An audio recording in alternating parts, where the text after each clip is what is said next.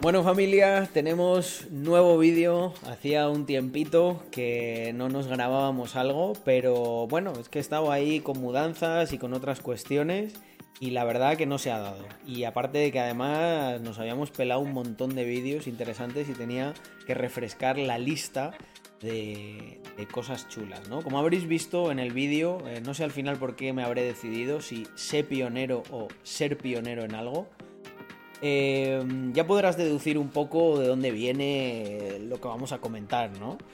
Eh, esta es la parte fácil del vídeo. O sea, es como, ah, sí, ser pionero, pues empezar algo en lo que eres el primero y ya está. Bueno, pues puedes cerrar el vídeo aquí, ¿no? Si eres de esas personas que eh, no quiere profundizar.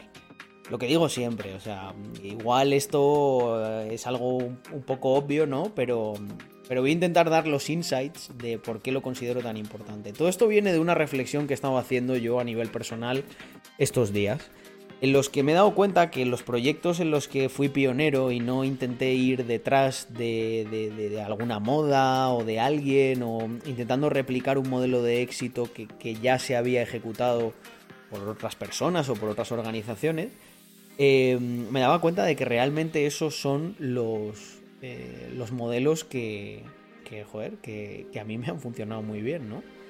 Y lo que pasa es que, claro, para ser pionero, mm, no se puede ser pionero y ya está. O sea, creo que hay que tener la cabeza bien amueblada. A ver, hablo, hablo claro, ¿no? En este aspecto. Considero que, fui muy pionero, por ejemplo, en apostar por blockchain y es algo que ha tenido un crecimiento increíble. Ahora creo que pues también estamos siendo muy pioneros en, en hacer una marca que, que, coño, que va contracorriente, ¿no? Que se salta un poco todo, todo lo que te pondría en el libreto de marketing.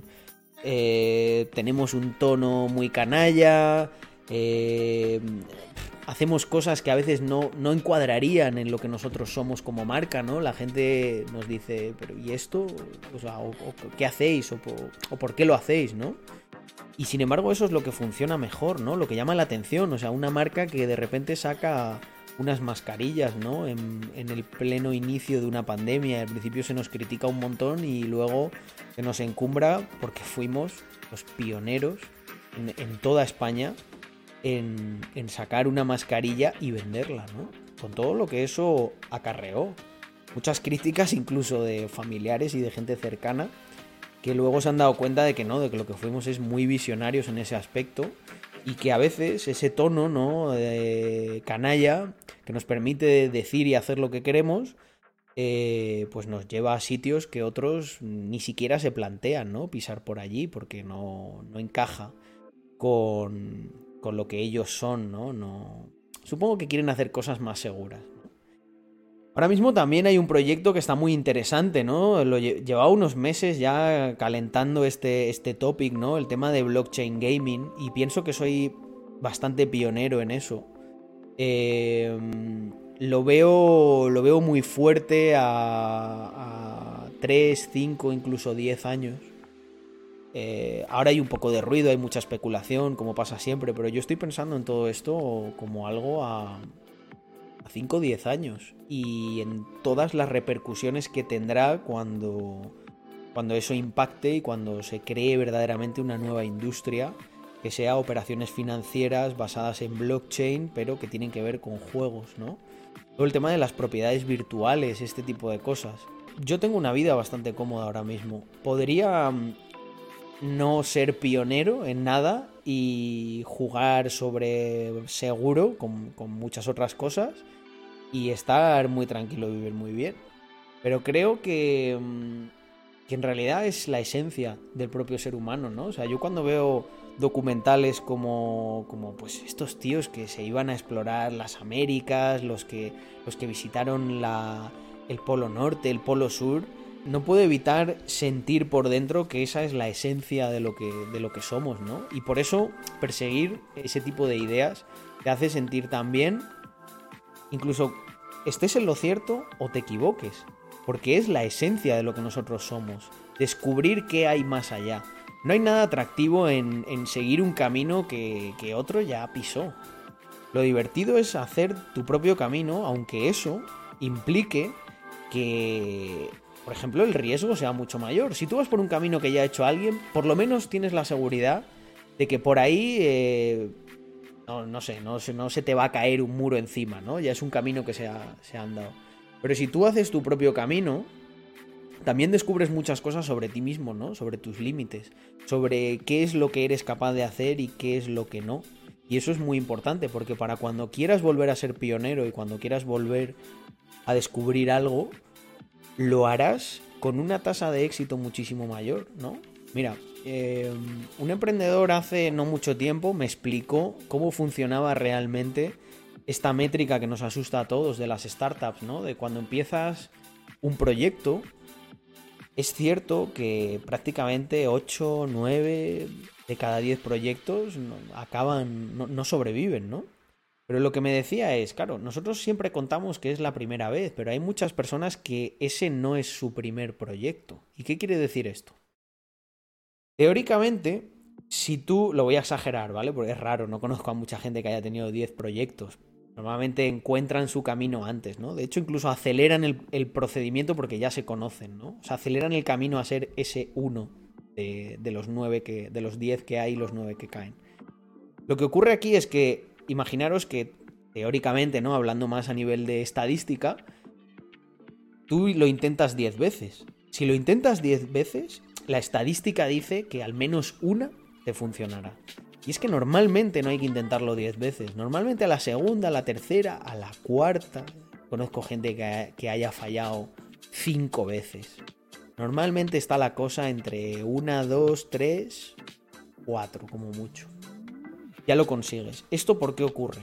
¿Por qué tú ahí te saltas la estadística eh, eterna que siempre escuchamos, etcétera? Porque tú ya no estás aplicando con las mismas reglas cada vez que lo intentas. Tú has aprendido en la primera vez que fallaste, has aprendido más todavía en la segunda, has aprendido todo lo que necesitabas saber en la tercera y la conclusión última es que en la cuarta hagas las cosas bien porque ya sabes cómo se hacen mal. Y esto es así. Y por eso eh, digo que es tan importante ser pionero porque si no lo que te queda es, y ojo, eh, para todo el mundo lo que yo hablo. Lógicamente este canal tiene una temática, ¿no? Y va centrada a un tipo de persona. Pero ni mucho menos menosprecio el que haya otras personas que digan, no, yo prefiero jugar más sobre seguro, ¿no? Prefiero tener un buen curro o escalar muy bien eh, a nivel corporate, ¿no? O sea, hay gente que tiene, que es CEO de empresas que, tiene patrimonios, vamos, muchísimo más grandes que la mayoría de emprendedores que conozco y me incluyo en ellos, ¿no? Eh, por eso quiero decir que tampoco es una cuestión de dinero, ¿no? Eh, esto es una cosa que en mi comunidad se ha hablado mucho últimamente y, los que se quedan lo van viendo. Yo creo que los que la pegan no son los que únicamente persiguen el dinero, ¿no? Porque al final eso es algo que... Eso es el premio, ¿no? O sea, nadie, nadie, se, nadie se pega entrenando un puto año para hacerse un Iron Man y para acabar reventado por el premio. Lo hace en todo caso por la satisfacción de haber ganado. El premio es como, bueno, es, una, una, representación física de que, de que mira, de que, de que, has ganado y lo has hecho, pero nada, nada supera. O sea, si tú le dijeras a los deportistas profesionales, oye, yo te voy a eliminar, ¿no? Como con la máquina de Men in Black, no vas a poder recordar la sensación de lo que es ganar y tal, pero te vamos a dar un premio, que además no sabes ni de dónde va a venir. Yo creo que la mayoría de deportistas te dirían, yo no competiría. O sea, yo compito por, por, tener esa sensación. Pues eso, eso es a lo que me refiero, gente. Esa es la sensación. Eh, cuando eres pionero en algo, esa es la sensación que estás persiguiendo en su máxima expresión. Y aparte de que es divertido el que no haya... O sea, gente, cuando yo monté los primeros mineros, tenía que buscar la información en, foros en los que todo estaba en, inglés, en, explicado de una manera súper extraña. Cuando, te, cuando tenías cualquier fallo de hardware o de cualquier cosa, no tenías ni puta idea de por qué estaba pasando. Porque claro, y tú imagínate que tú tienes un fallo en Windows. Pues tú metes, oye, he tenido este código de error. Hay 50.000 personas que han tenido ese error y lo resuelves. Pero ¿cuántas personas habían tenido un error en un software de minería en 2014? Os lo digo yo, poquísimas, ¿no?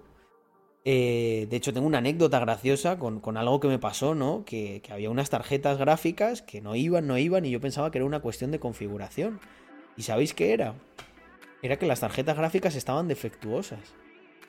Y fue estar varias noches sin dormir probando 50.000 configuraciones, o sea, haciendo absolutamente de todo, para al final llegar y decir, oye, mira, igual es más sencillo llamar a PC Componentes y pedir que el, el, RMA, ¿no? Creo que se llama, y que me las cambien.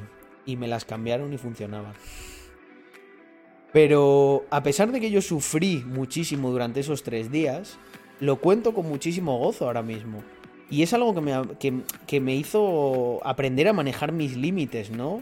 Aprender a manejar esa frustración extrema de decir, tío, he reinstalado todo esto varias veces, no tengo a nadie a quien preguntar esto. Es que igual hay muchas cosas que no necesitas preguntar. Simplemente necesitas experimentarlas y hacerlas por ti mismo. Así que en fin, gente, espero que hayan quedado unos insights de los buenos, eh, que esto os haga volar, que seáis pioneros en muchas cosas que ni siquiera yo puedo imaginar ahora mismo. Em, y que también hacedlo, hacedlo con cabeza, ¿vale? O sea, yo no quiero animar a nadie a, eh, tírate el primer día por este precipicio y a ver qué pasa. Nada más lejos de la realidad.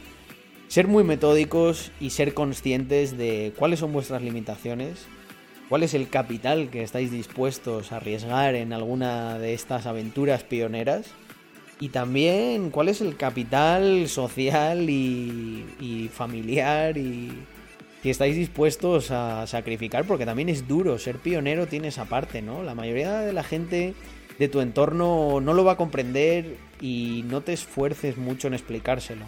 Lo único que van a entender es el beneficio que obtengas cuando te salga bien, ahí van a estar mucho más abiertos.